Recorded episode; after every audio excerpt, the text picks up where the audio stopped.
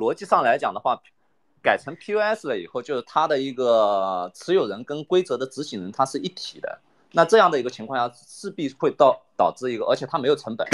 没有成本，等于说钱只会是涌向，是越来越有钱的人会越来越有钱，在越有币的人会越来越有币啊。这样的一个逻辑性来讲的话，它是缺乏了一个公平性跟公正性嘛，它就不像一个三权分立的一个架构，以前 PUW 的那种架构那么稳定稳固啊。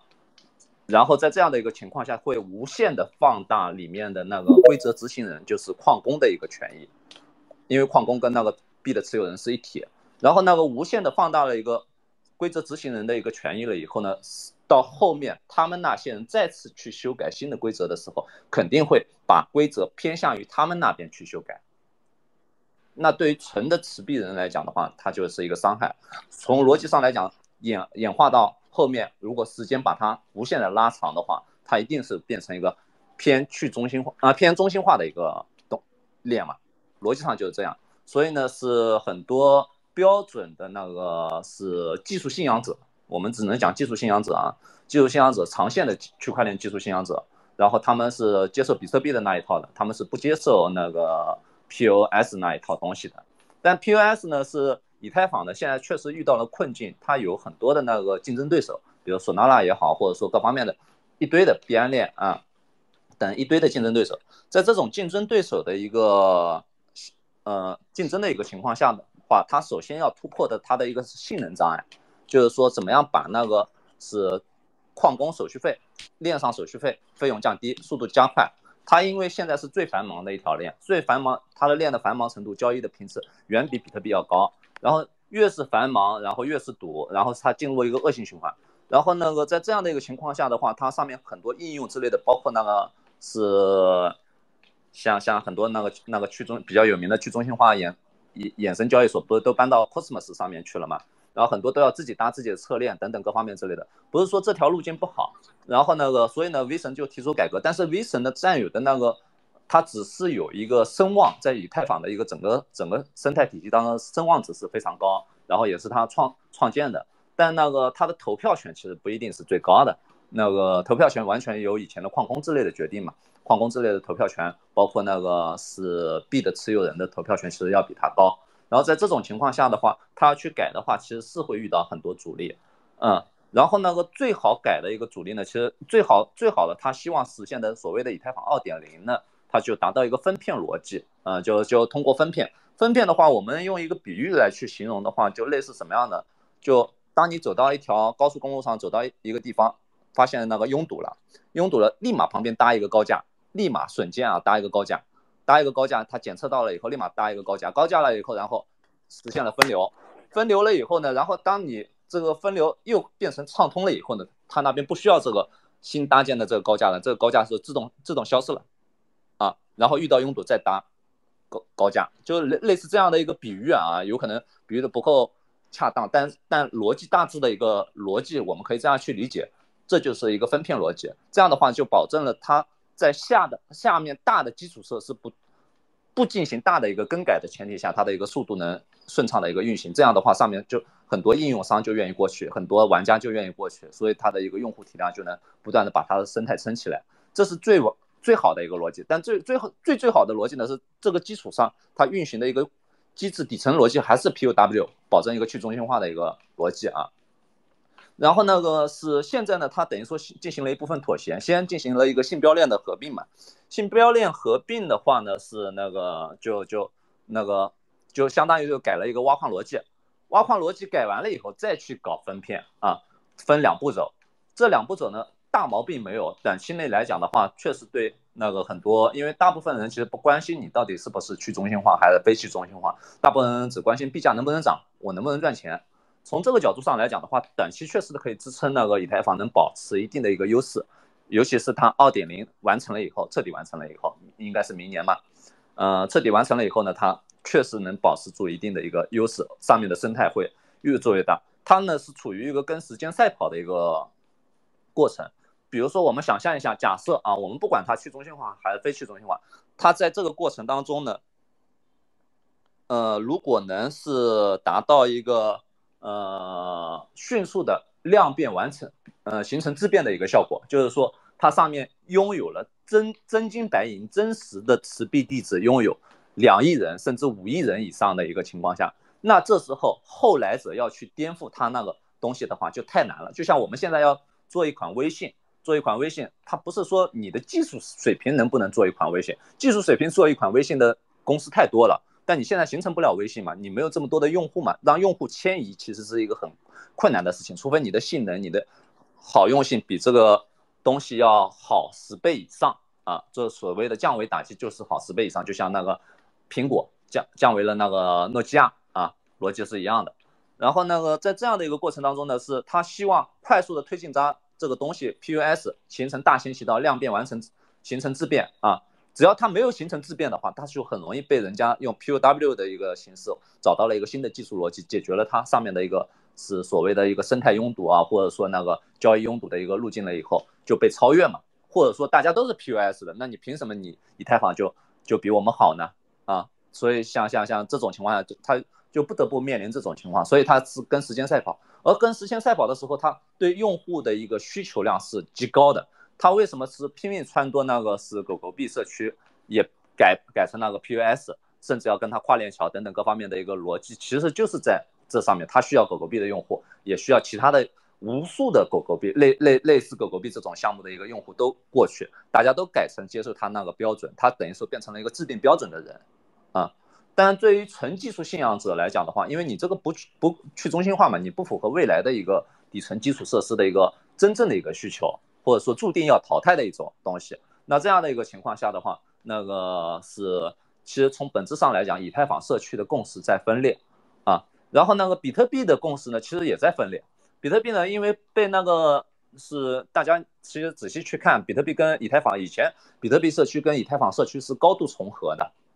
高度重合。然后现在去看的话。我们可以明显的看到，有些人就站比特币啊，呃，我是坚定的 POW 信仰者，我是去中心化的一个信仰者。然后另外一波人就那个站队啊，我是以太坊，以太坊这个代表的未来，代表的生态，代表什么？Anyway，然后在这样的一个过程当中，其实以太坊的社区内部社区在分裂啊，因为共识大家不认同完全是这一套。同时，以太坊社区跟那个是原有的比特币社区，他们之间的共识也在分裂。啊而这个呢，其实就是本来是一个狗狗币很好的一个事情，就你们两方双方面的，因为炒币就是炒共识嘛，啊，逻辑上就就这样的一个东西。然后那个我们讲的是那个在在行情牛市的情况下啊，牛市的情况下炒币就是炒共识。然后在这这样的一个情况下，你共识度越强，当然是涨得最凶最猛。然后那个是狗狗币呢，本来这件事情挺好的啊，你们两个共识都分裂了，社区里面共识分裂了。然后一部分原来是，呃，既买狗狗，呃，既买比特币又买以太坊，然后现在把以太坊抛了，只买比特币。另外或者说，嗯，把那个比特币抛了，只买以太坊，甚至以太坊里面还有流出来一部分又叛变了。那这样的话，不正好是狗狗币是一个标准的 POW 非常好嘛？啊，然后又有马斯克支持等等等等一堆的一个东西，有潜在的一个想象力，包括它美元的一个未来的一个通用美元的一个愿景等等各方面，但。好死不死呢，就是这颗炸弹呢，就是维托列克去年就埋下了，然后基金会那帮人呢，又是在里面有私利啊等等各方面直直接把这个东西公布在那个是路线图上了，这就比较恶心了，就就就狗狗币等于说既没捞到任何的好处，同时呢是又惹了一身骚，是狗狗币社区暂时性等于说现在大家既然关心，等于说改制不改制，改改那个是 POS 还不改。其实本质上说明了一个问题，就是说大家已经开始担心这个东西了。担心这个东西呢，那自然而然会有其中一部分人想上车的，或者说未来啊，未来等于说新的行情启动了以后想上车的，他就会有阻力嘛。嗯，我那我买你这个买你这个干嘛呢？我买以太坊就可以了，或者说那个我买比特币就可以了，我干嘛要买你？这等于说中间会造成了一堆的阻碍。OK。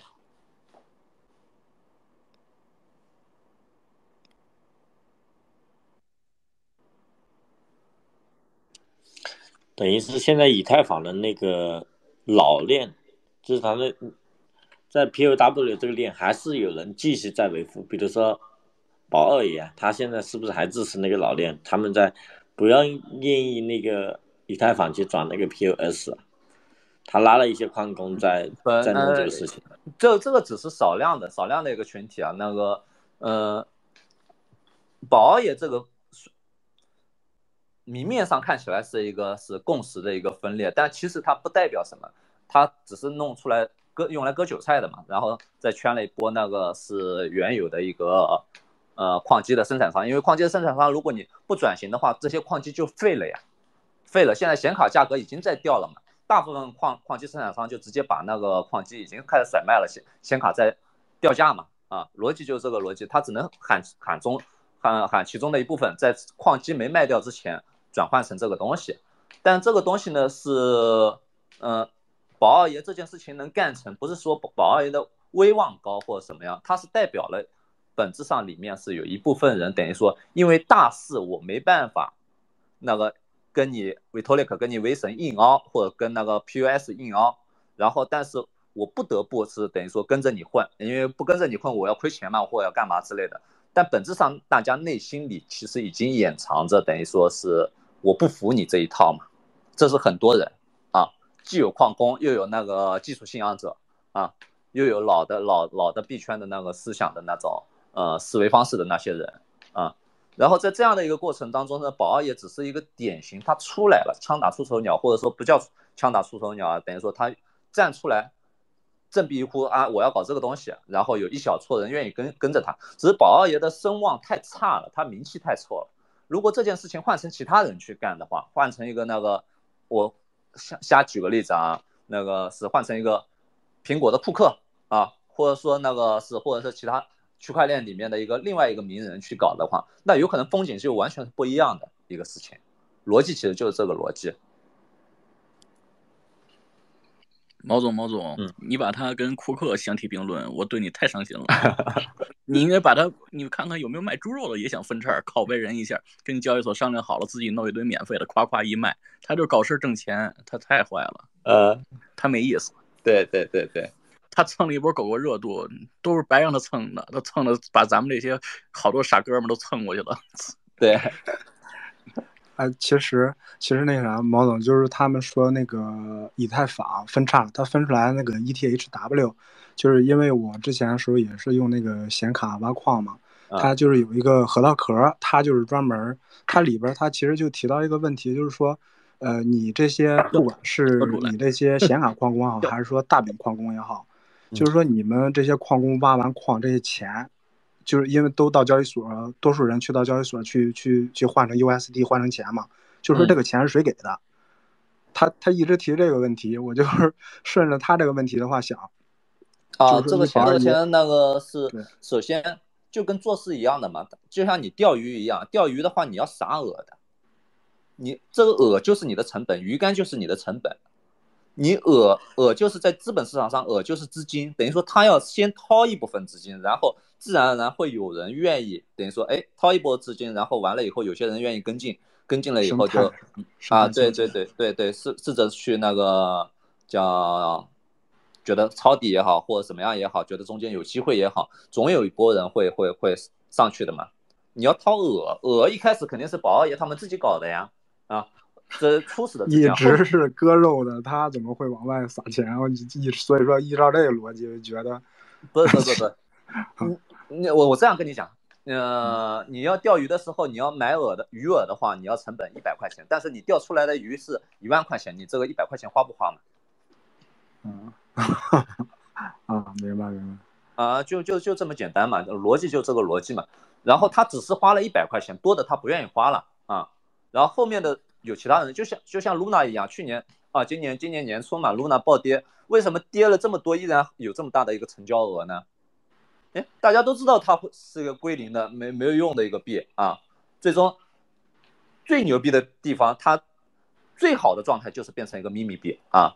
就事实上后面也确实变成了啊。那但但是一开始大家。只是最好的乐观的一个情况下，它有可能变成，有可能变成一个秘密币，甚至有可能被秘密币都成不了，就直接下架了，各大交易所下架了，或者等等等。Anyway，然后在这样的一个情况下，依然有前仆后继的资金进去啊，为什么呢？所以所以说，那那资金进去总有人抛嘛，抛的那些人钱从哪里那个赚赚赚来的呢？就不断的有人跟单嘛。逻辑就这个就恶嘛，嗯，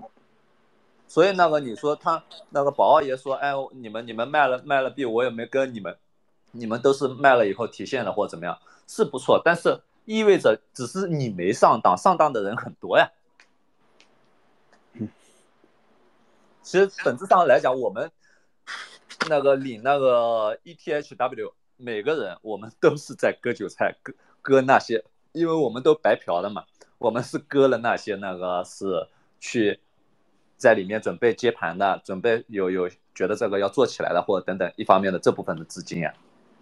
有人赚钱，毕竟有人亏钱的呀。只要你完成套现，你不套现其实就看不出的啊。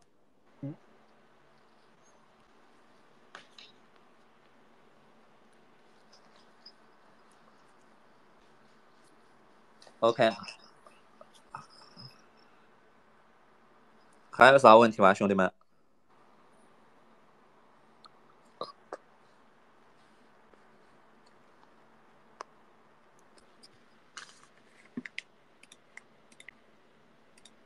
哎，对，毛总，就是你说的那个，在今年就就是说那个百亿级市场那 那逻辑，能不能讲一下？嗯，这个的话，其实现在来讲的话。他们二十大还没开开完会嘛，还还没开会，然后等到二十大开完了以后，倒可以分享。但这个逻辑呢，我可以简单的跟大家说一下，它其实是一个金融的逻辑，就是说，它现在十二万亿的一个国家要放水放不出来，很多人等于说是通过央企也好，国企也好，或者说政府也好，弄了工程了以后呢，最终的这部分钱通过分包商一步步。下拨付拨到那个老百姓或者说管理层手手中了以后呢，最终大家都用来去还房贷了，还房贷了，而没人去正儿八经的去贷款，啊，等于说放出来的水被大家又存回银行了，然后而且削减了部分的去杠杆，那这样的一个过程当中，等于说是没有形成一个流通到社会上进行一个消费啊、循环啊、再次贷款啊，甚至扩张的一个作用。十二万亿本来准备是起一个五十万亿的作用，结果呢是十二万亿。根本没起到作用，钱都放不出去啊！等于放进去了，你又又回过去了，你说没放出去嘛？啊，在这样的一个情况下来讲的话，国家就很头疼嘛，很头疼的话，然后土地财政又宣布那个结束了，等于说很多很多政府之类的，像工资都发不出，公务员工资都发不出，公交车都好几个城市都停摆了，公交车等于说不运行了。然后在这样的一个情况下呢，他们就想出来怎么把老百姓愿意带钱，把钱带出来啊。怎么贷？为什么？凭什么贷？嗯，总不能再抵押房子去贷吧？然后那个是他们就设计了一套金融体系嘛，新的金融体系。嗯，主要的里面的核心资产，核心资产呢其实是各个优质的基础设施，各个政府的或者央企的，或者说那个国企的优质资产。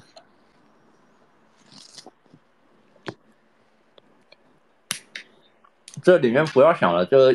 你要么是。县委书记的儿子，啊，或者说是铁杆，要么是等于说是你有巨量的资金，巨额的资金，而且有金融牌照，这个事情呢，你可以赚到大钱，确实可以赚大钱，啊，可以很低的折扣买下优质资产，然后再打包一下变成资产包，然后再分散出去啊，然后老百姓蜂拥而买，买了以后老百姓又愿意去那个是那个可以拿着这个资产包去贷款等等各方面的一个逻辑啊，而且。老百姓愿意买的逻辑也很简单，就老百姓会赚钱嘛，早期啊，啊，但我们只能大部分等于说，除了前面两种人，我们只能扮演等于说，找先之前就去买这种资产，赚钱，啊，就相当于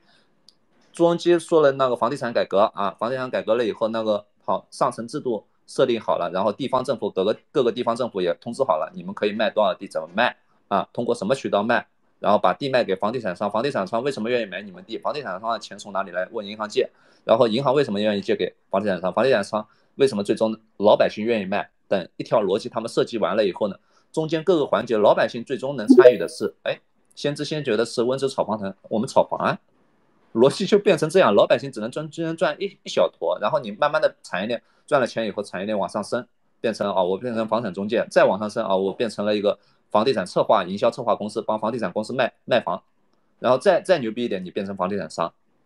但是再升呢，你就升不上了啊！因为政府政府是以这个政府是农田，原来是农耕地嘛，农耕地是多少钱收的，然后政府是多少钱卖给那个房地产商的，中间有中间让渡了多少利益，这部分这你没法赚这个钱嘛，所以不用想。而最后知后觉的老百姓呢，就现在挂在天上，被不允许限购了，不允许卖，啊，就逻辑上就这个。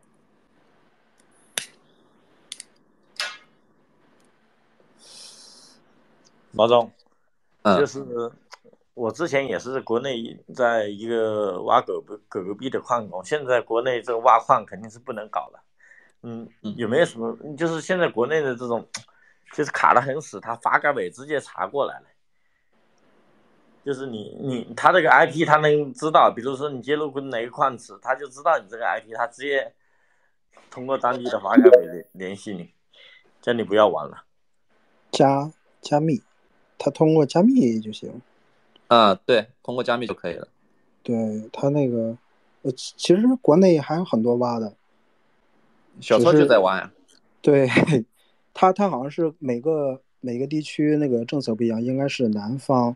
呃，浙江或者说广东、四川、云南这些地区查的比较严，但是而且发现一个问题，就是说，呃，查。多数矿机好像都是查的那个显卡，因为显卡都是散户在在搞嘛。然后我发现感觉出那个大饼或莱特的这种新闻也有，但是很少。大饼基本上都是大户来搞，大大矿工，他们基本上都把内地有一些关系都给搞定了嘛。查的都是一些散户。其实去年应该是在去年年底跟年初的时候查的比较严，这一段时间也查的不严。现在以太改 POS 了。后边感觉 不怎么查了，都到矿难了嘛。其实以太改 POS 了，大家对于大家来讲的话，可以做个生意，就带周围人发家致富嘛，在家里亲戚朋友发家致富，你自己搞一个小节点嘛，然后让家里人 把钱放在你那边。但是就是毛总，你知道看完这币子，他们改完 POS 之后。那个逻辑就是类似于这个资本市场里边这个什么一级市场、二级市场。你像他们发一个币子，都都先相当于自己先分一部分，就是说自己预留嘛，就类似于那种原始股，然后再慢慢的玩，搞来搞去，感觉 感觉就类似那种逻辑了。现在，嗯，以太坊不是这种逻辑，以太坊已经已经本来就成型了。然后你说的是新的那种币嘛？新的那种币的话就。大部分都这样，因为新的项目方需要钱嘛。是，嗯，就是类似于之前那种玩法，扣上了一个那个去去中心化的那种帽子。我我那个就是我挖的，还有一种币子是那个 HNT，还有那个就是就就是他们搞嘛，就是他一方面他是卖那个硬件设备，然后另一方面呢，他他就相当于是维持矿工。呃，出来的这种币子，它矿工能换成钱嘛？就是感觉它前面是靠销售硬件，然后搞了一个资金池，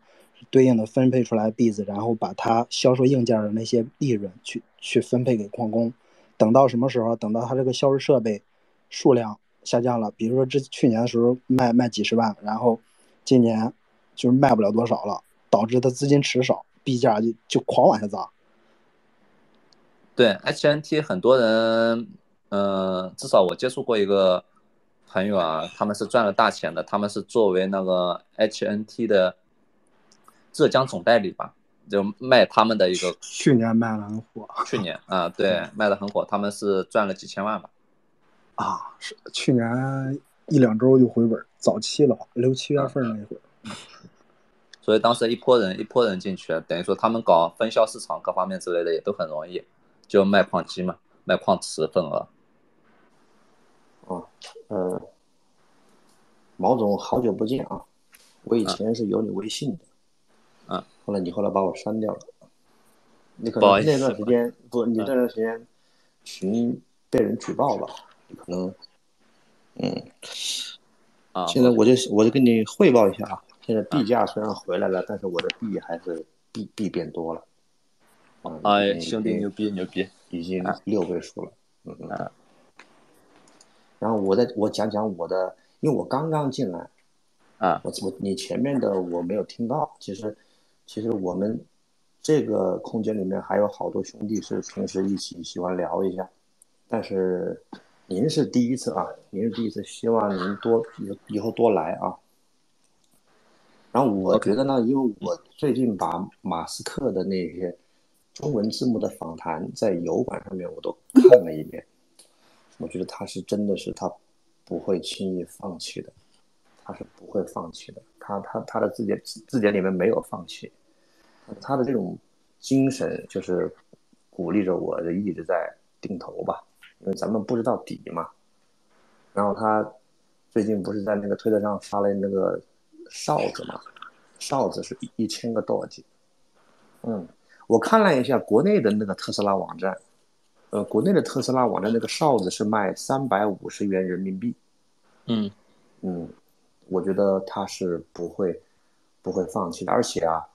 而且他美美国的官网上还卖一个东西，他还卖一个赛博卡车的那个 logo 的帽子，是六百五十多少斤？嗯。加上这个赛博的，他可能以后赛博卡车出来的时候啊，我觉得他他还要还要搞一点这个事情的，要搞一下跟那个狗狗有关的事情的。而且我觉得其实马斯克给我们描绘了就是一个未来的一个一个人们的生活的方式嘛。你看啊，我我我那天想象了一下，他现在在搞那个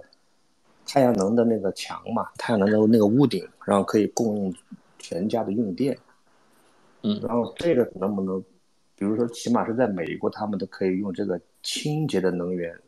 来来挖那个泡，来来来挖狗狗。我觉得未来未来可期呀。我差不多就就说这些啊，然后大家相互关注一下吧，都是都是狗友，不容易。就是，然后毛总，我还想就是，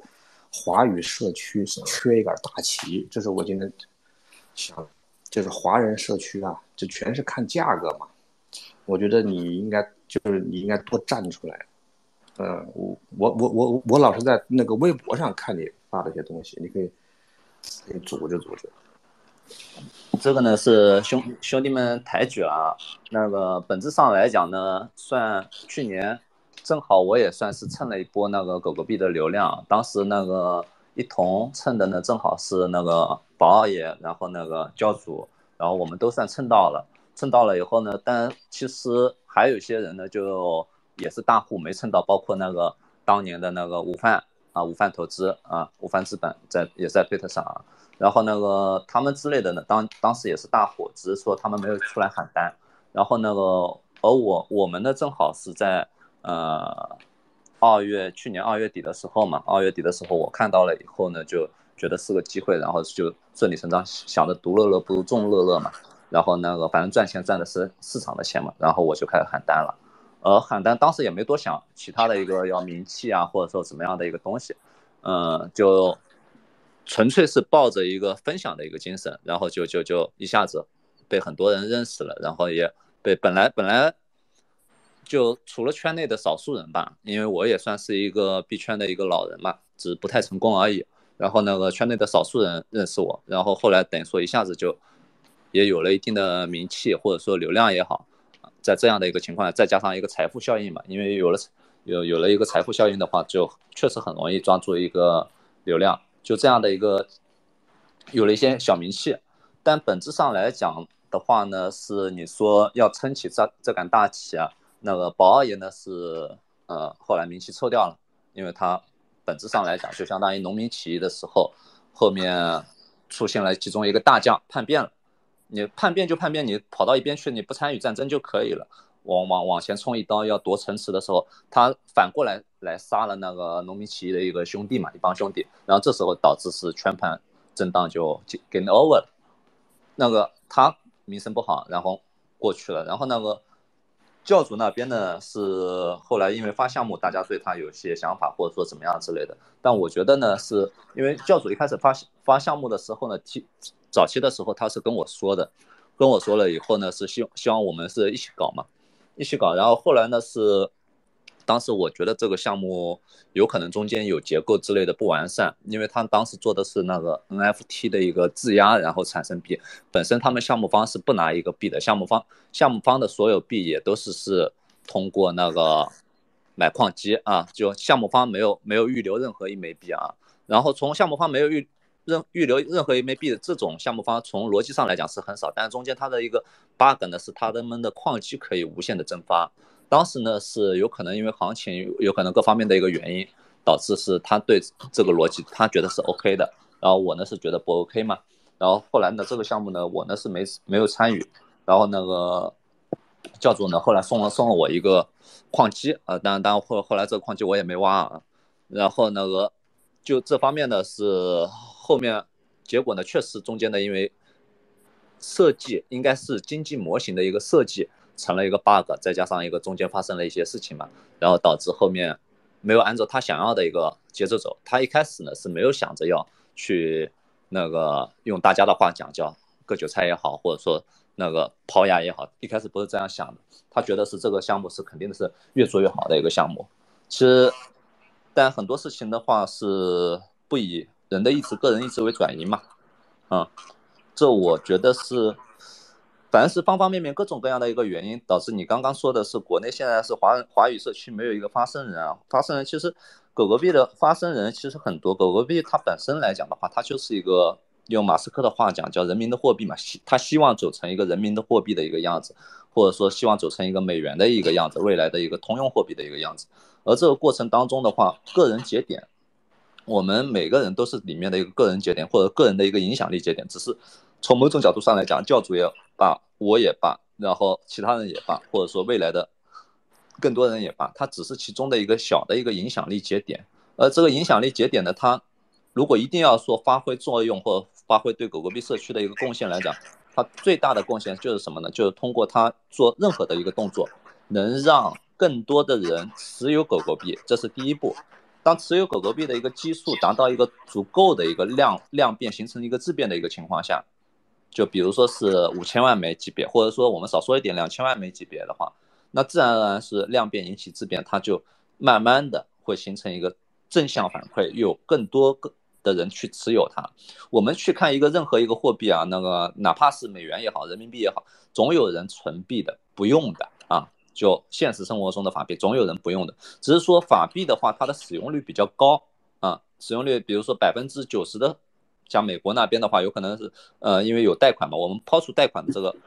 效果来讲的话，有可能百分之九十九的人在使用法币啊，而不是在囤囤积。然后在那个是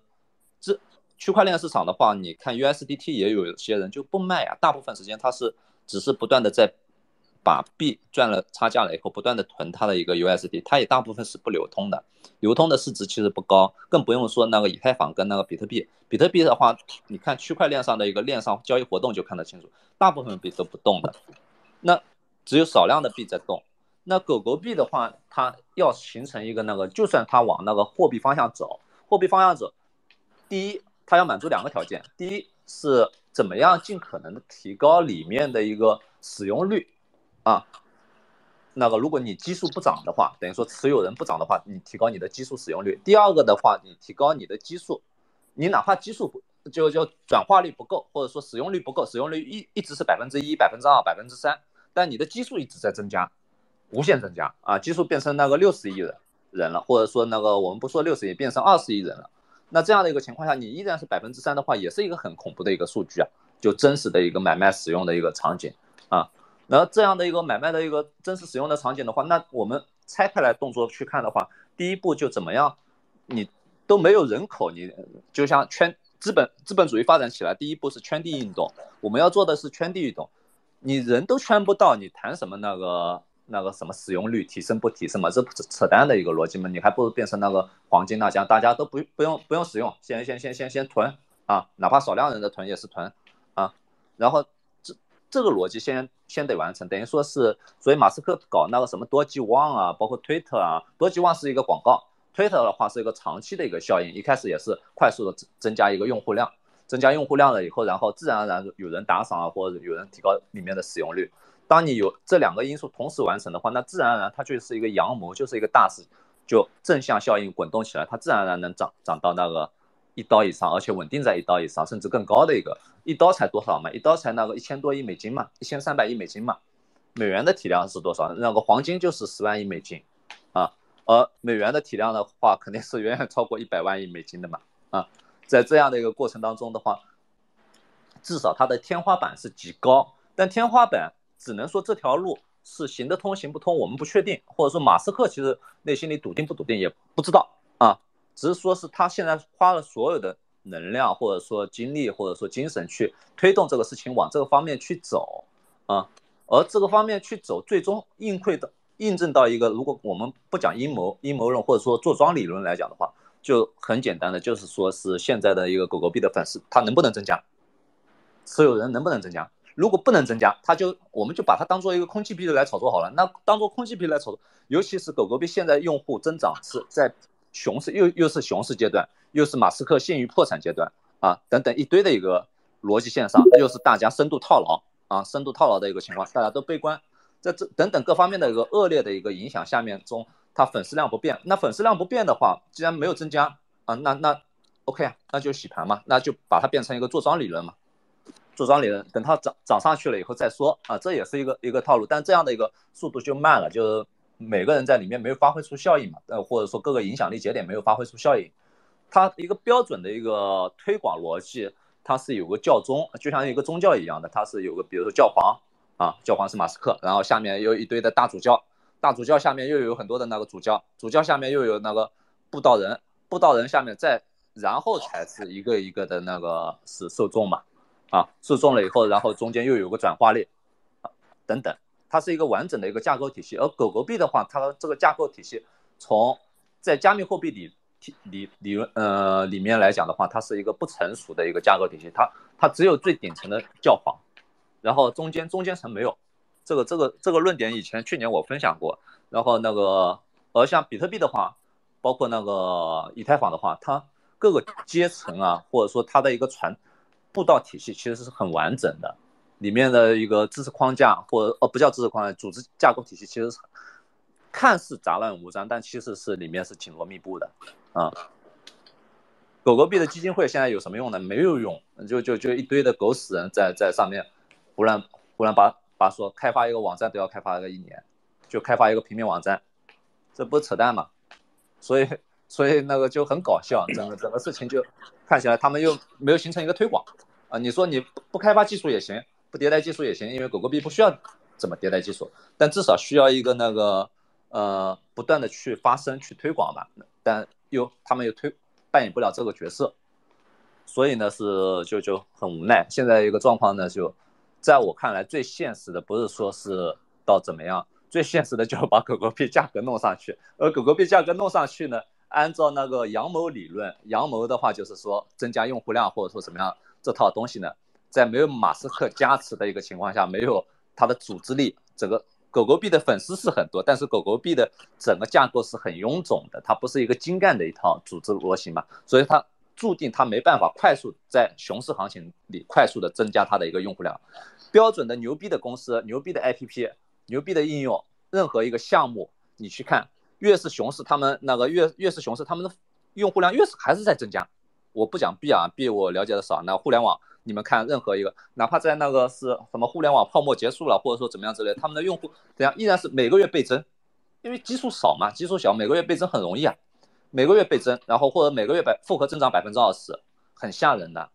啊。狗狗币近乎于停滞，这这这见了鬼了，这就是一堆垃圾人嘛，说穿了就一堆垃圾嘛。然后在这样的一个情况下。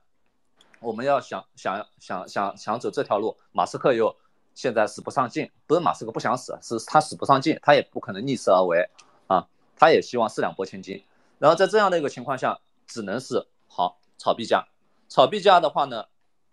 怎么炒？那只能走坐庄理论，就这时候把我们车上这些人，谁熬不住洗完洗死掉啊，或者通过时间，或者通过那个快速的，要么时间换空间，要么空间换时间。啊，最佳的状态就是空间换时间，就砸到底，你不砸到底，在这边磨磨蹭蹭也可以磨时间长一点，磨到时间长，磨到大家都耐不住了，好一波拉上去，拉上去了以后，涨了以后，自然而然来了嘛，有更多的人进来，把人先圈住，你不管用哄哄骗的方式，还是给糖果的方式，还是怎么样，先把人圈进来，这才他妈是对的啊！你用拉盘也是圈圈人的一种方式，你通过做广告、做其他的宣传，通过各方面的一个。那个讲愿景也是一种宣传，都是啊多种多种渠道共同下嘛。然后呢，国内呢又被限制住环境了，那个国内现在用户的话，本身进来就有门槛，他先要开 VPN 了，然后还要注册那个交易所了，然后完了以后呢，又要又要那个人民币换成那个 USDT 人民币换成以太坊，都国内有很多的困难跟麻烦，而这种麻烦暂时性是没办法解开的，而没办法解开的话，那等于说是从某种角度上，狗狗币已经失去了中国市场，而不像那个以太坊跟比特币早期他们都受惠于。那个或者说他们在他们的高速成长期都受惠于那个人民币市场，受惠于中国市场。现在他们等于说没有中国市场，狗狗币等于说中国市场戛然而止了，戛然而止。在这样的一个情况下的话，那只能开拓海外市场。而海外市场的话，海外都是一帮屌丝呀。那海外华人有钱吗？呃，华人有钱的，但是除了华人，其他人美国人之类、白人之类都不积蓄的，没有钱。啊，而且欧洲人跟那个欧美文化的人。包括那个其他地方的人跟中国人的想法不一样，中国人们就信仰就赚钱嘛，就信仰就赚钱，现在一门心思想要赚钱，只要你画个饼，理论上可行，逻辑上可行，大家就愿意往往里面冲啊，至少愿意去试一试，花小资金或者大资金去试一试。美国人想试也试不起啊，他们等于说最好的年头已经又过去了。美国人那边去年去年又是狗狗币起来，又是因为美国那边政府发钱，那些屌丝都突然有钱了。啊，突然有钱了以后，然后完了以后，好，大家马斯克喊，但马斯克那那时候是天时地利人和嘛，马斯克又是那个是牛市行情好，第二呢是那个马斯克那时候正好是成为世界首富，然后那个把汽车嘛，把 Space X 呃 Space X 嘛发射汽车之类的重型火箭之类的成功，然后再加上那个是特斯拉盈利非常好，等于说全面是形象转为正面了嘛，因为华尔街做空他的都被打爆了。那时候他就毫无争议的王者，声势正旺，然后他的信誉也没有被消耗。这时候，等于说是马斯克，呃，就就就说一声，下面一片附和，都是那种情况。然后这时候他去搞狗狗币，狗狗币又在牛市中，然后又是在这种情况下啊，然后在马斯克给他画了一个蓝图，画了一个就像共产党宣言一样，或者说美国的那个美国的那个叫叫叫叫什么，叫叫叫独立宣言一样啊，搞了一个蓝图。好，OK 呀，顺理成章，它成为了一个奇迹啊！狗狗币成立成为了一个奇迹。当时是再加上众志成城，老百姓老百姓手上又有钱，然后中国又没有被限制，美国那边又在发钱，全世界都在发钱，所以在造成了那个狗狗币去年的那个辉煌。而现在这些条件都不具备了，美国那边那些人好花了发了钱了以后，现在该用掉的用掉了，该该该该该被割韭菜了。割割韭菜割掉了，中国这边的那个乌压压的一堆的那个老百姓圈地运动又圈不了了。作为狗狗币这个币来讲的话，圈地运动你中国这边等于说空白市场了嘛？是空白市场，但是它是一个封闭市场，你进进去不了嘛？啊，除非你打一场鸦片战争把它打开来了，那那那那那那没用啊，至少短期内不现实嘛。那这样的一个情况下，你要教狗狗币短期内快速的快速的等于说。让一个主力或者庄家去把它拉上去，拉上去了以后，我花了很多钱拉上去了，谁他妈来接盘嘛？人家不是陪你信仰的，人家是要要赚钱的呀，人家过来是要赚钱的呀，啊，赚钱的那最终是肯定要有人买单，谁买？没人买了，我操！现在情况就遇到这样一个情况，没人买单了，啊，没有源源不断的韭菜，韭菜，那没有源源不断的韭菜，它势必就变成一个什么样的？把现在车上的那些韭菜都洗完。把筹码百分之九十九洗成我的那个同门，只有市场上留百分之一啊！我我说百分之九十九是极端一点，让他熬不住，让他那个，因为每个人除了你现金流非常丰富，有其他现金流来源的话，你总归要家里要要要干嘛了，情人要干嘛了，老婆要干嘛了，孩子要干嘛了，你有一堆的开销嘛，父母要干嘛了，父母生病了或者等等一堆的开销，你扛不住的呀。但最终你，这波，对。最终你逼着你肯定把你的币通过时间也好，通过跌幅也好，把你熬走嘛。熬走了以后，筹码都到了他们手上，或者他们的一个一致行动人手上了以后，那这时候他们就拉了呀。这时候拉上去，因为他最终抛出去只需要抛一点点嘛。他拉市场上总共有百分之九十的筹码或百分之百的筹码都在他们手上，拉出去他只需要拉一百倍、一千倍，呃，他抛出去百分之一，好，OK，我就收回成本了嘛，无所谓啊，他不需要多少的韭菜嘛。因为真涨上去了以后，反正有的是韭菜，我也不需要增加更更多的韭菜。现在逻辑变成这个逻辑了嘛？而马马斯克不收不收购推特的话，就造成的恶果就是现在短短期内，因为一不收购推特，第二它的一个狗狗币的一个组织架构体系，它的传播体系有问题，然后两方面原因就导致它没办法完成一个是非常健康式的一个是阳谋路路径，就靠那个呃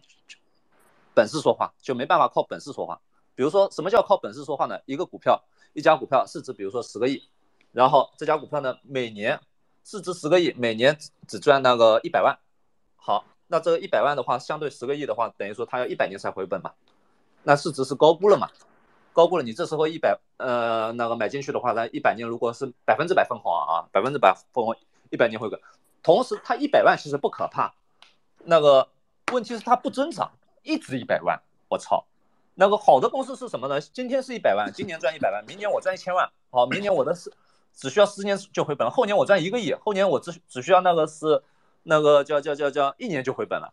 那这样的一个情况下，谁他妈会卖嘛？这就叫王道嘛啊，这就叫阳谋嘛，就是说你基本功做的越来越扎实嘛，但是价格自价格是围绕着内在价值自然上涨的嘛，它自然就上涨了。狗狗币的一个，你要走美元，你不需要盈利啊，你要走的货币流。货币路径你不需要考虑盈利不盈利，那你他妈基数增长上去吧，用户增长上去嘛，用户增长上去，使用率增长上去嘛，那这两点现在又完成不了，那只能只能就走阴谋逻辑啊，就做庄逻辑啊，就把现在车上人洗洗死掉啊，现在这些人就作为炮灰啊，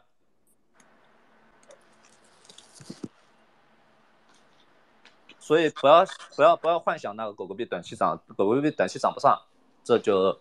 从另外一个层面的一个佐证，当然从 K 线层面上也可以佐证。大家可以去看那个狗狗币的对数模对数模型，对数模型你拉把狗狗币的最长的一个 K 线图拉出来，从开始狗狗币有交易开始拉出来，然后你画一个通道上升通道，上升通道一画完你就非常清晰了，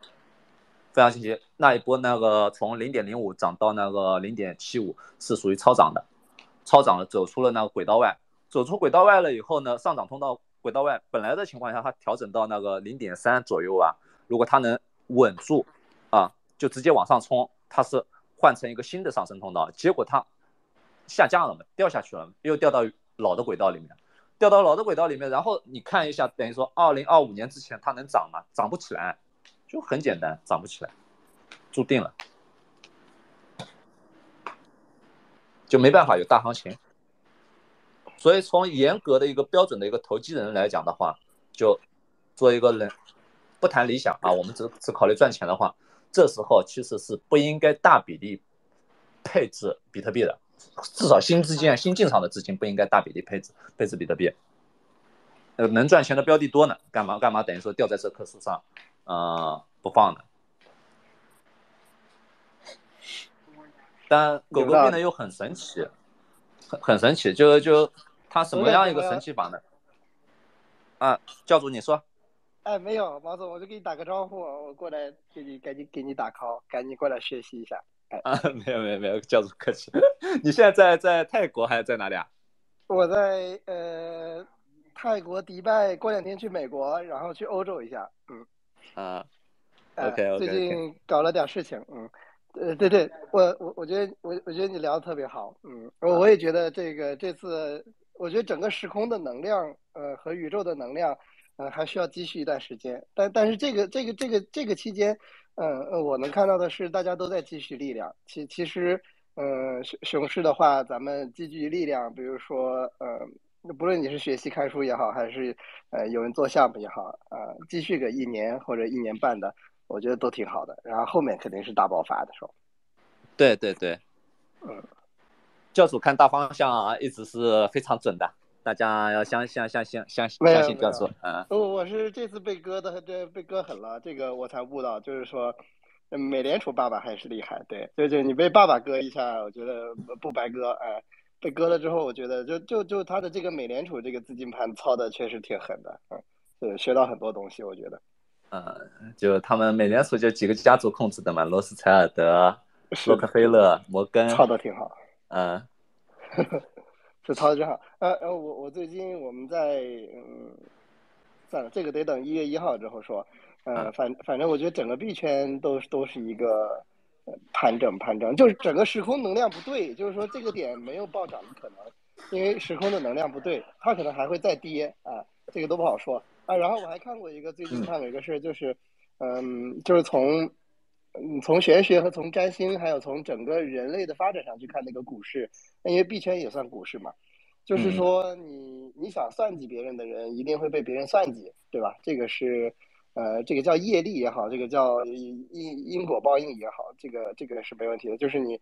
呃，你要割别人的，肯定会被别人割嘛，因为因为总有一个庄家会比你更大一些嘛，总有一个人会比你算计的更更是算度更深嘛，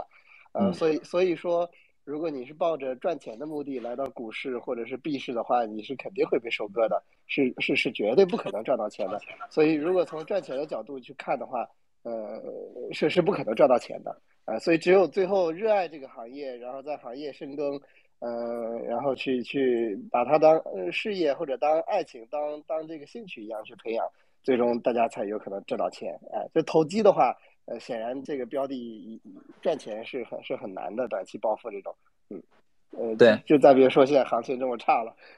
即使牛市你赚到钱也会送回去的。现在现在就就赚钱暴富是不太可能的，哎，对，呃呃，你在国外还好一点啊，那个国内的话，至少我是这两年反正也接触了一些朋友嘛，共同共同我们的一个共同的一个感受就是阶层固化越来越严重了。就阶层的穿越越来越难了。嗯，嗯，呃呃，那个趋势是这样的，呃，趋势是那个，我最近在看那个《美丽新世界》，你可以看一下。嗯，我就想打造一个美丽新世界，因为以后肯定是那个，呃，元宇宙时代来了。呃，就因为本其实本来我们就，嗯，就最近的很多理呃思考嘛，就我们其实本来就活在元宇宙里面。呃，每一个岛，每一个人，每一个集体潜意识都是一个不同的世界。呃，后后面会变成那个黑镜的那种感觉，就是黑镜的那个，不是有一集是骑自行车转币的那个那一集嘛？对，大家每个人都互相直播打赏。呃，就慢慢的趋势就这样了，就是以后这个穷人就只能每天在家看别人直播了，就是你连自己直播让别人看你给你打赏的机会都没有了。因为因为因为全民会直播，每个人都会直播，所所以大家不缺呃不缺就不想看看都不想看你了，大家只会想看一些，就说白了，大家连富人的生活都看腻了，因为因为到时候是全民直播的时代，就没有隐私，每个人都会戴那个呃科技眼镜也好，那个隐形眼镜也好，就是说没呃会会有一个没有隐私的时代，然后全民直播的时代，那这个阶级会就是就是像那个。那个、那个、那个未来简史写的嘛，就是未来就是神人和那个和和地球人，哎，所以这这两这两就就变成两个不同的种族了，所以所以踩在币圈这个还还有，我觉得还有十到二十年的这个机会，这十到二十年之后，基本上就就就就两帮人就变成两个不同世界了，基本上，嗯。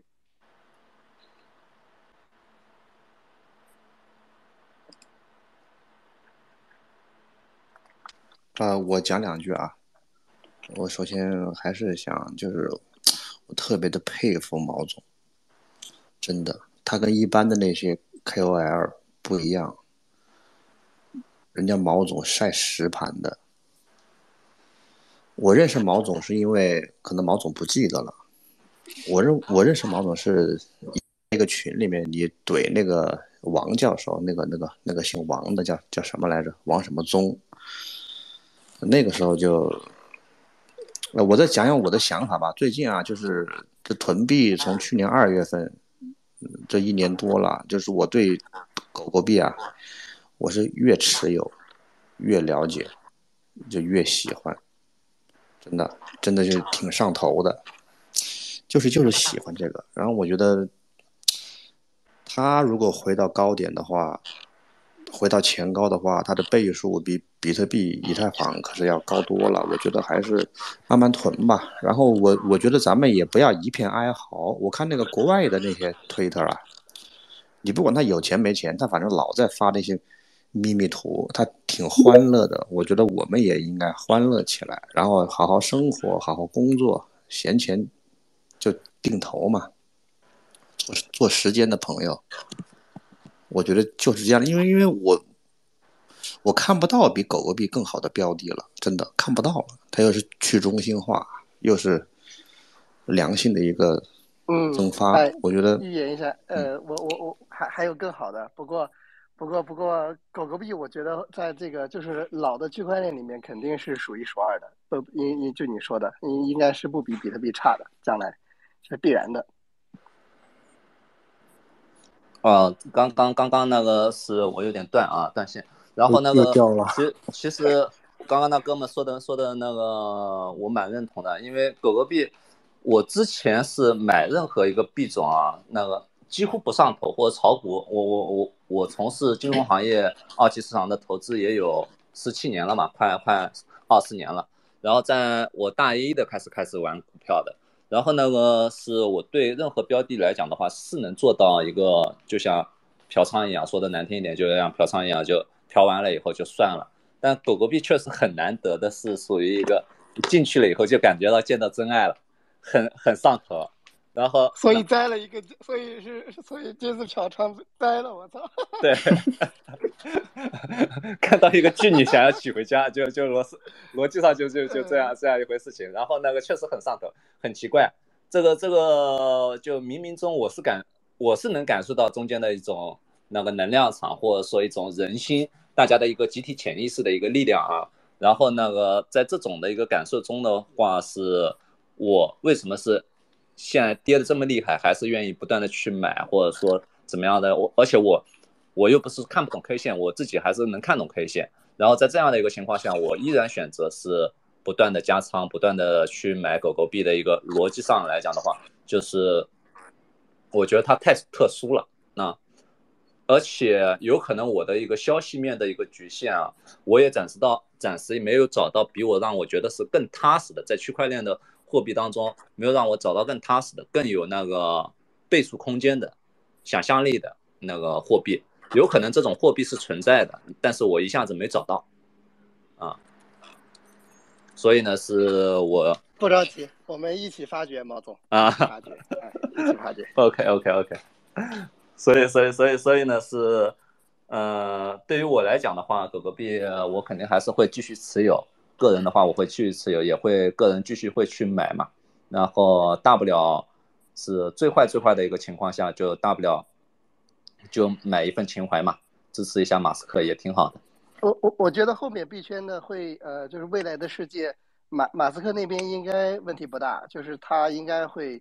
呃，很早的上火星，因因为对马斯克来说，任何的权利、金钱其实是没有任何意义的嘛。嗯那其实呃，他他想干什么呢？就是他想操一个，呃你你这么想吧，地球就是一个美联储的资金盘嘛，那背后也就你说的几个家族，很很早就开始布这个大局了，对，包括那个新世界秩序。那马斯克其实也在开始布局了，就是说他肯准备肯定是要操火星这个盘的，就是嗯你如果他第一个，他如果是第一个带率部队到达火星的话，那整个火星的土地都是他的资金盘，全部都是他来操。所以，所以如果他去操这个盘的话，那那将来的话，他肯定会呃把狗狗币沿沿用，或者以某种方式去去沿用，沿用到他自己建立的这个秩序新秩序上。所以从长期来看的话，我觉得这个币肯定是嗯没有问题的。嗯，对的，谢谢谢谢谢谢那个教主，再来一波那个信仰充值。可以的，可以的，嗯。啊，对啊，这这这这是毫无疑问的嘛。我我我，尤其是这次以太坊合并之后，呃，我我是小币币币圈最新的这种新人，我就感觉这些币都没什么吸引力了，就看着比特币和狗狗币还行，别的的话，公链我就觉得，就我看这些公链币，就感觉他们才叫妓女嘛，就是我也想操一下，你也想操一下，哪个好用我用哪个嘛，对吧？哪个操的舒服我操哪个，那他妈的就没什么。就对我来说没什么意义了嘛。那真正有意义的，就是说比特币原教旨主义或者狗狗币这种，这才就有意义。那其他东西就是个工具，工具跟信仰那那没法比的呀。哎，因为世界是由信仰产生的。首先，首先这个世界它不是一个客观的世界呀，它是信仰产生的世界。那哪个信仰强，咱们就应该跟哪个信仰混，对吧？对，这个逻辑非常好。呃，有可能大家那个是对道家的一些说法，包括一个。或者说唯心主义的一些说法，包括那个佛家的一些说法不太了解啊，或者说是量子力学这一块那个没有研究。其实那个按照他们刚刚我说的那些的一个说法来讲的话，这个这个世界啊，这个宇宙本质上 就是由心造的啊，万物唯心造嘛，一切都是都是都是我们，就像那个教主说的，哪方面你感受到的一个力量，潜意识中的一个力量最强大，信仰最强大，你就跟着哪方面去走就对了，嗯，至少从长线来讲肯定是这样的。哦，对，短短线的话，嗯，短线的话，它任何事物的生长，它都是螺旋向上的，所以我觉得没什么好难受气馁的，因为 因为咱们亏钱或者被割，它它也是成长的一部分嘛。然后最近的时空的整个能量场，它就是，呃呃，整整个世界不是说光币圈，它是整个呃整个人类文明的进程进展，它都是处于一个积蓄的一个阶段，也就是说一个回调的阶段。嗯，不论是从那个。呃，科技的那个角度，我最近在看那个呃时空穿越的那块儿，从那个 KFK 哈维尔那个角度去看，就是从这个角度去去从，就是从科学被颠覆这个角度和金融被颠覆的这个角度啊，还有这个新秩序被颠覆的角度。你看，马斯克前一段时间都去参加一个呃私人 party 的那个那个脱口秀，你们可能没看，因为很长，它是那种三小时的那种 podcast。就他以前肯定是不搞这种玩意儿的，就是以前他的这个形象都是比较高大上的。呃，现在他慢慢的开始跟这个美国的这帮就是其他的富二代、别的家族的呃孩子们，就是去参加这种脱口秀啊，呃这些这些生活化的一些东西，就是说他整个大家都处于一个呃回调，然后积蓄力量，然后寻找方向，然后等待突破的一个阶段。那这个突破，我觉得，嗯，至少我已经看到了，这个突破不会很远的，呃，明年肯定会来，嗯，这这个不用着急，明年肯定会来的。嗯，明年来的给我感觉啊，是也只是一个是回调波中的一个小反弹。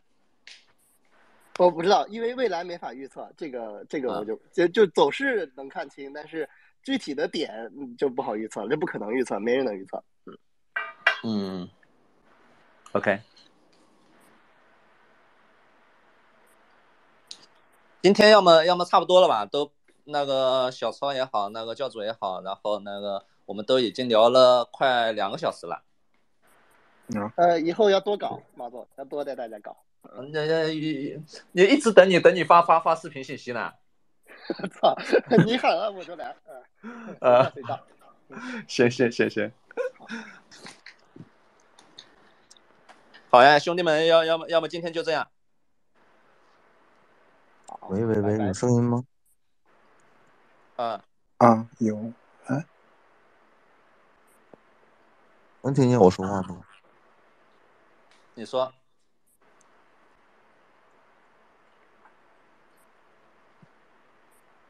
Hello，Hello，兄弟们，能听见我说话吗？可以，可以，可以的。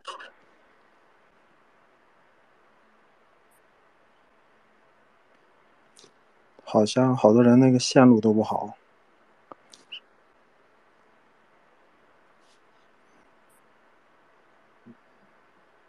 再等等个等个一分钟啊！那哥们如果还是受不了的话，那我们就撤了吧。嗯，好。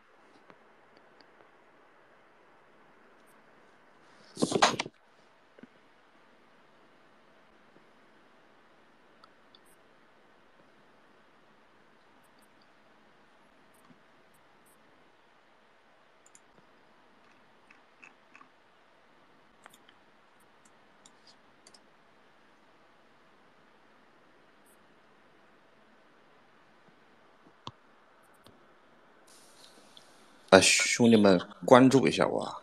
关注一下我，我叫多 Orange，Orange 改成了个 D，但是他不能打那个狗狗币的那个符号。那个彭于明、陈乔琪，关注一下我，关注一下我。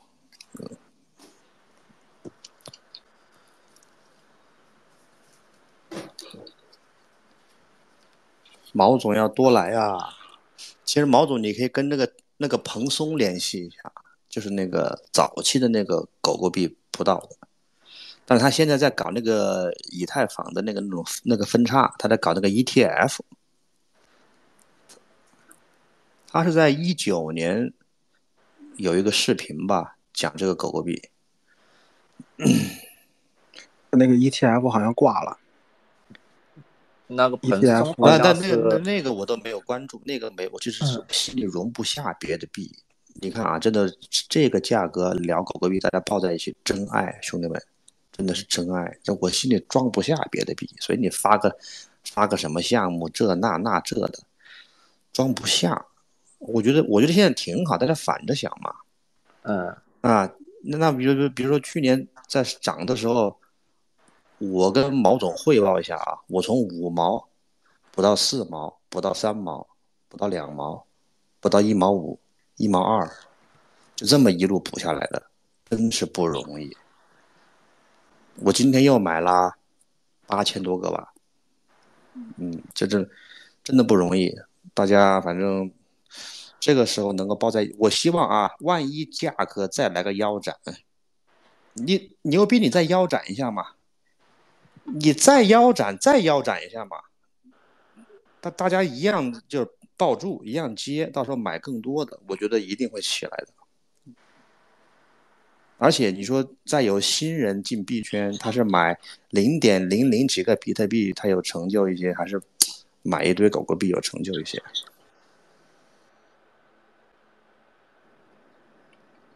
对的，从你的角度来讲，或者说从更多的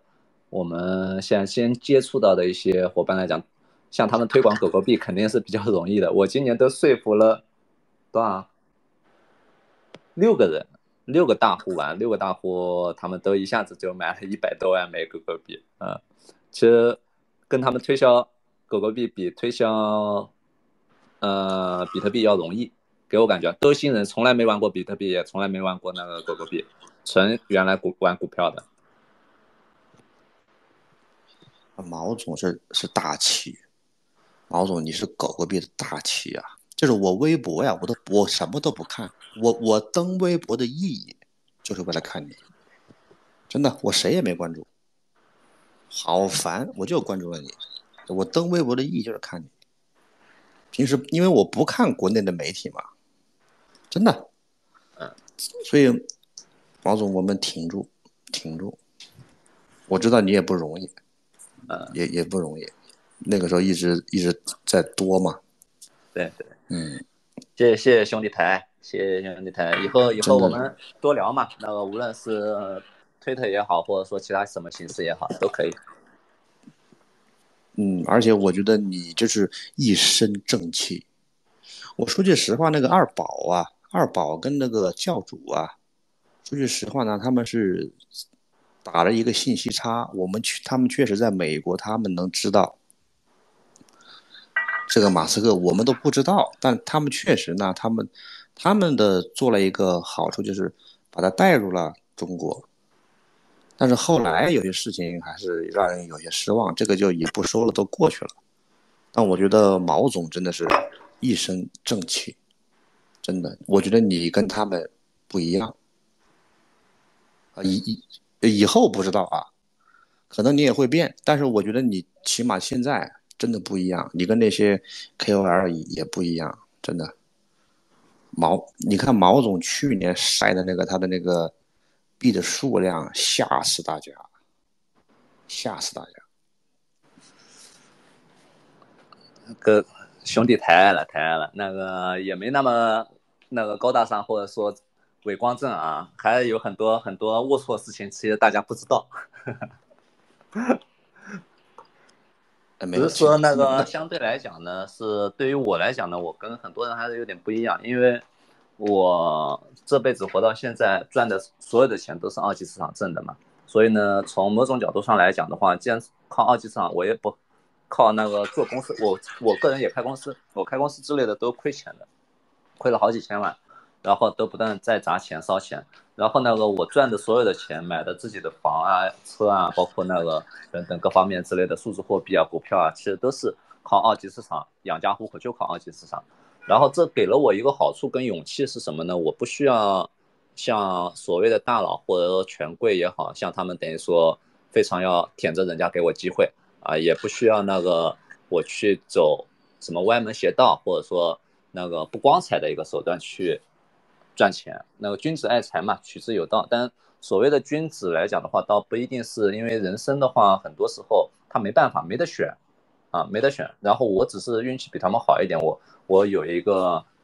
个人的小天分，小天分在那个二级市场，尤其是在熊市的时候啊，在牛市的时候，我赚钱的效率有可能比较高嘛。所以，但是我的一个起伏，人生的起伏也是伴随着每一波牛市，无论是。股票的牛市也好，或者说那个加密货币的一个牛市也好，只是说在牛市的那个阶段呢，我赚钱的速度快一点，然后填填补那个熊市的一个亏损，然后那个另外一个呢是不局限于一个市场，比如说是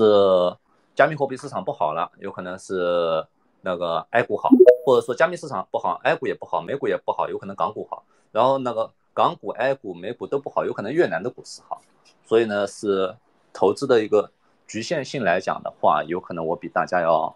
呃，没有那么局限，因因为有可能接触的信息面之类的相对广，但所有的资金呢，我都是从二级市场挣，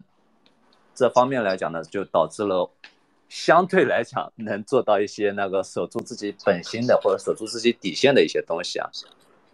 但也没那么好，就就也是一个俗人，也也也喜欢美女，一样的，一样的。呃，我跟毛毛总一样，我我也有个女儿，就是我女儿正好也是属狗的，嗯，属狗的。我再讲讲我对那个马斯克的最近的我的一些想法啊，因为我在他的一次访谈的节目里面，马斯克是这样说熊市的，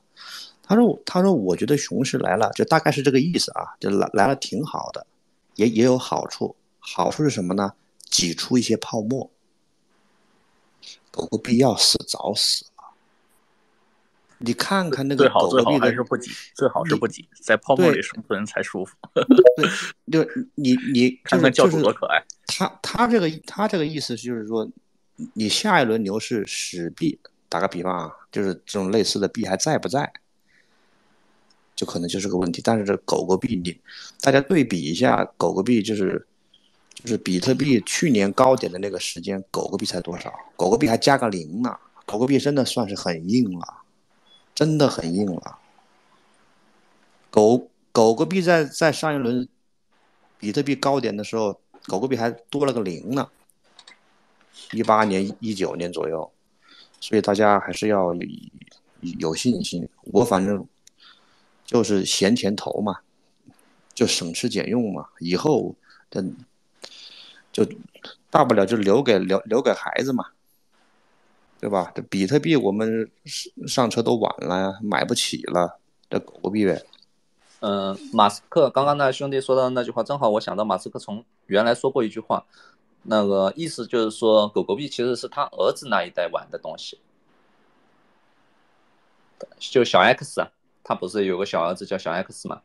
就小 X 狗，马斯克的狗狗币呢，大部分是小 X 呃名下的。然后在这样的一个过程当中，如果从这个角度上来讲的话，狗狗币确实是我们下一代开始玩的，那时候真正属于是大行其道的一个时候。它有个时间周期，现在来讲的话，那个而狗狗币呢，它一三年应该是一三年吧，一三年一三年还是一四年初啊？呃，一三年末啊，一三年末一，呃那时候诞生的，到现在也这么多年了。这么多年，它其实经过了历史的一个考验，怎么考验呢？在加密市场上只有一种考验，就是说它相对比特币是涨还是跌的。狗狗币是为数不多相特相对比特币一直在涨的币。我们不看它这一波跌的多深啊，就算跌到现在，它相对比特币也是在一直在涨。嗯，只是看近期的话，但是大部分狗狗币的粉丝也好，用户也好，包括我也好，其实都是。去年，去年因为马斯克喊单了以后，然后后面才上车的嘛。只是说我运气比大家好一点，我上车的价格比较低，然后那个仓位比较重，所以所以这这一波当时浮盈就很高嘛。但其实是一样的，我们都是比较晚的。但是从这一点上来讲的话，证明了狗狗币的一个生命潜力，在以前等于说没有马斯克喊单的一个情况下，它依然能保持住这样的一个生命潜力。跟那个一个成长性的话，其实它已经是说明了它的一个未来，至少五年内，我们讲悲观一点的话，五年内狗狗币不可能挂，或者说不可能走向一个没落的一个状态。不像很多币，一轮、两轮、两轮以后就看不到了，根本就没影了，很多很多币啊，更不要说有些币虽然留下了，但是它相对比特币跌了很多。那个我们说一个著名的就是 EUS，你看看相对比特币跌了多少，就跌了跌了，没法比啊，就就就根本就不是一个路径的。它是从狗狗币的一个路径上来讲的话，上一波虽然套了很多人，但从某种角度上来讲，我们从圈地运动来讲的话，它也完成了一个初步的一个圈地运动。就形成了一个初步的一个粉丝基础，而这个粉丝基础既然在上面了以后，大家就算后面割肉出去了，或者说赚钱出去了，他还是会时不时过来去看，他出圈了，从某种角度上他出圈了，他保证了他下一波当天时地利人和机会来临的时候，他能圈更多的用户。啊，这是最坏的一个情况，更不要说马斯克还是会发力